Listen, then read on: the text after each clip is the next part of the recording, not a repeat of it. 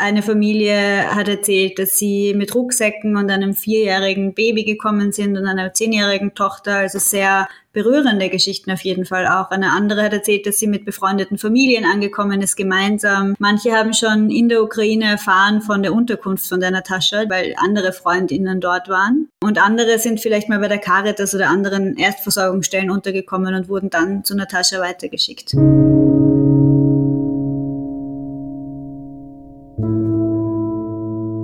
Krieg und Frieden. Der Podcast zur Furche-Serie.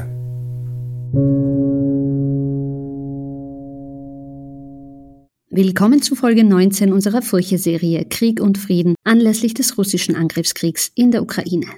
Mein Name ist Manuela Tomic, ich bin Digitalredakteurin der Furche.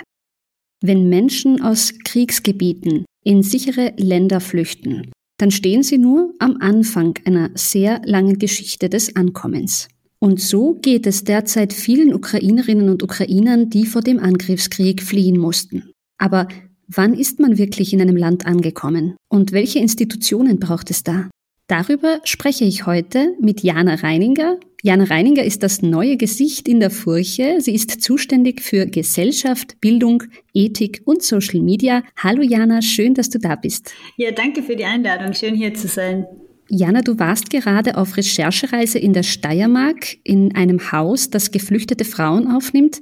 Das Besondere daran, es wird privat betrieben. Kannst du ein bisschen erzählen, um was es sich da für eine Unterkunft handelt? Genau. Das Haus ist eigentlich das private Haus von der Natascha Schleich, die das Ganze jetzt für ukrainische Geflüchtete vermietet. Es ist eine organisierte Unterkunft. Das bedeutet, die Unterkunft ist nicht, dass Leute sich selber eine Wohnung jetzt gesucht haben, sondern die wird davor vom Land geprüft. Und wenn alles passt dort, dann muss man sich dann auch Genehmigungen holen. Dann können die Geflüchteten, die sich in der Grundversorgung befinden, dort einziehen. Momentan hat die Natascha Schleich, die die Unterkunft leitet, 38 Personen da drinnen. Das sind Frauen, Alleinstehende, aber vor allem Frauen mit Kindern, mit Jugendlichen. Der Natascha Schleich und ihr Mann gemeinsam gehört dieses Haus. Die haben das bisher vermietet an eine an einen Verein, der sich um psychisch erkrankte Menschen gesorgt hat. Ähm, jetzt die Unterkunft für die geflüchteten Menschen wird aber von der Natascha Schleich alleine geleitet. Die Natascha Schleich ist eine Unternehmerin und hat gemeinsam mit ihrem Mann mehrere, ich glaube zwei Trafiken, ein paar Wohnungen und ein, ein paar Zigarettenautomaten hat sie gemeint, genau. Und hat jetzt, äh, hat gemeint, in dem Moment, wo sie erfahren hat, dass der Krieg ausgebrochen ist, hat sie sich überlegt, was kann sie denn jetzt machen?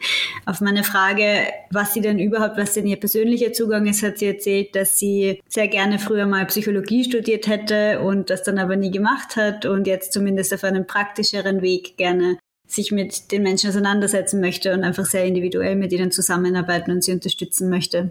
Was war denn dein Eindruck von den Frauen dort? Du konntest ja über Smartphone-Übersetzerprogramme mit ihnen ein bisschen sprechen. Was haben Sie dir denn erzählt über Ihr Ankommen? Ich glaube, das Übersetzerprogramm, über das wir geredet haben, hat natürlich eine große Barriere geschaffen in der Unterhaltung, weil manche Wortdrehungen nicht ganz hingehaut haben, weil manchmal Wörter rausgekommen sind, die so sicher nicht gemeint waren, die man dann mehr interpretieren musste. Ähm, und wir sind alle in einer Runde gesessen. Das war von der Leiterin der Unterkunft so geplant, weil, glaube ich, ihr Hintergedanke war, dass es dann einfacher ist, eben genau bei solchen Versprechern und so weiter Interpretationen weiterzuhelfen helfen. Das macht es natürlich in zwei Richtungen schwierig. Das bedeutet, in einem Zweier-Setting würden die Leute ja dann vielleicht viel intimere Geschichten erzählen wenn dann 13 Leute an einem Tisch sitzen, so wie das der Fall war, ist es natürlich mehr ein, ein bisschen eine oberflächlichere Erzählung. Aber was dazu kommt, ist, dass die Frauen, die hier angekommen sind vor wenigen Monaten oder innerhalb der letzten Monate, ja auch noch sehr, sehr kurz diese Fluchtgeschichte hinter sich haben und wahrscheinlich sowieso nicht super tiefgründig darüber geredet hätten, weil es einfach sehr traumatisch ist. Was sie alle erzählt haben, war eine kurze Erzählung, aus welchen Orten in der Ukraine sie gekommen sind, mit wem sie gekommen sind. Eine Familie hat erzählt, dass sie mit Rucksäcken und einem vierjährigen Baby gekommen sind und einer zehnjährigen Tochter. Also sehr berührende Geschichten auf jeden Fall auch. Eine andere hat erzählt, dass sie mit befreundeten Familien angekommen ist, gemeinsam. Manche haben schon in der Ukraine erfahren von der Unterkunft von der Natascha, die, weil andere Freundinnen dort waren. Ähm, und andere sind vielleicht mal bei der Caritas oder anderen Erstversorgungsstellen untergekommen und wurden dann zu Natascha weitergeschickt. Zu deiner Geschichte gibt es auch einen theoretischen Überbau. Du hast mit der Soziologin Anna Mijic von der Universität Wien gesprochen. Die beschäftigt sich mit der Frage des Ankommens und du hast sie ja gefragt, wie das eigentlich funktioniert. Ja, und ich glaube, die erste Frage, die ich gestellt habe, war schon auch von mir eine sehr, sehr groß gestellte, weil Ankommen kann so viel bedeuten. Und ich glaube, das ist auch genau das Ding. Also sie selber hat ja sehr viel dazu geforscht und in dem Forschungsprojekt, das sie jetzt gerade gemeinsam mit weiteren PartnerInnen macht, äh, versuchen sie quasi das, den Begriff Integration zu reframen. Also statt dem Begriff der Integration, der ja medial sehr oft sehr anders verwendet wird als soziologisch, also wo es medial sehr oft darum geht, dass Leute die Sprache lernen sollen, einen Job finden sollen etc. Soziologisch heißt es eigentlich in ein System einfügen. Das heißt aber nicht nur, dass die Ankommenden da viel leisten müssen, sondern vor allem auch die, die hier sind, etwas dazu beitragen sollten, dass die Leute, die ankommen, auch das System wieder weiter gestalten können, gemeinsam mit denen, die schon hier sind. Deswegen haben Anna Mijic und ihre Kolleginnen plädieren für den Begriff des Ankommens statt der Integration, statt Begriffen wie der Assimilation, die ja noch viel dramatischer sind in dem Sinne. Und in dem Fall heißt eben Ankommen eben dieses Eingliedern in dieses System, aber auf eine Weise, wo man eben auch teilhaben kann an der Gesellschaft und nicht außen vor bleibt und Regeln nicht reproduzieren darf.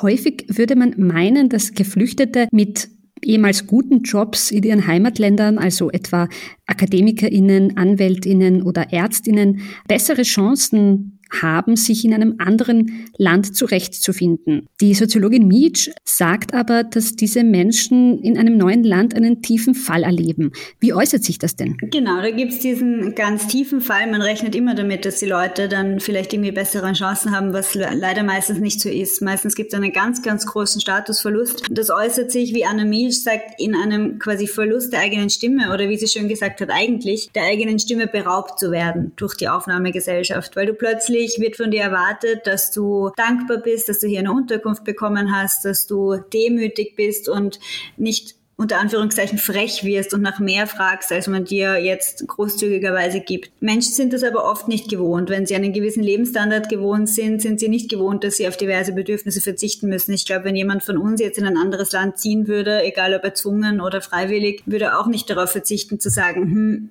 ich hätte gerne einen neuen Pullover für den Winter. Das passiert aber. Und wenn das passiert, dann heißt das, wie Anna Mijic gesagt hat, nochmal, seine Stimme zu verlieren. Seine Stimme zu verlieren bedeutet auch, dass die Personen dann versuchen, ihre Stimme wieder zu finden. Und das passiert dann eben mit sehr verschiedenen Strategien, die sie in ihren Forschungen weiter untersucht hat. Du hast es ja schon angesprochen, Integration oder eben das Ankommen ist nicht einseitig. Was können wir als Gesellschaft tun, damit Geflüchtete hier besser ankommen?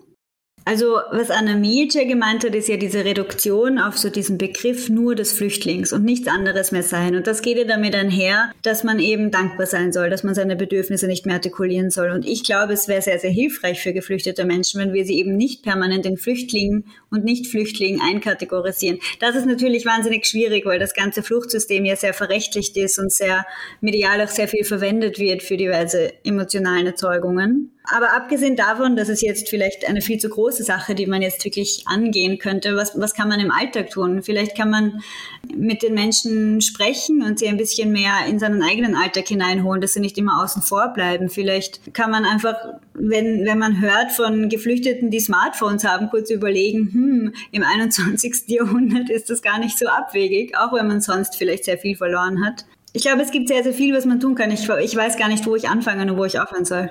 Es geht also ums Umdenken und es gibt sehr viel, was man noch tun könnte. Vielen lieben Dank, Jana, für das Gespräch. War sehr schön, hier bei dir zu sein. Das war Folge 19 unserer Furche-Serie Krieg und Frieden.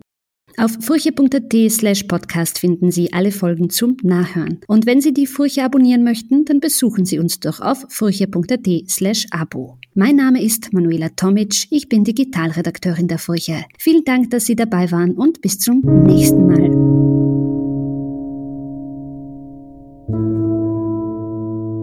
Krieg und Frieden. Der Podcast zur Furche-Serie.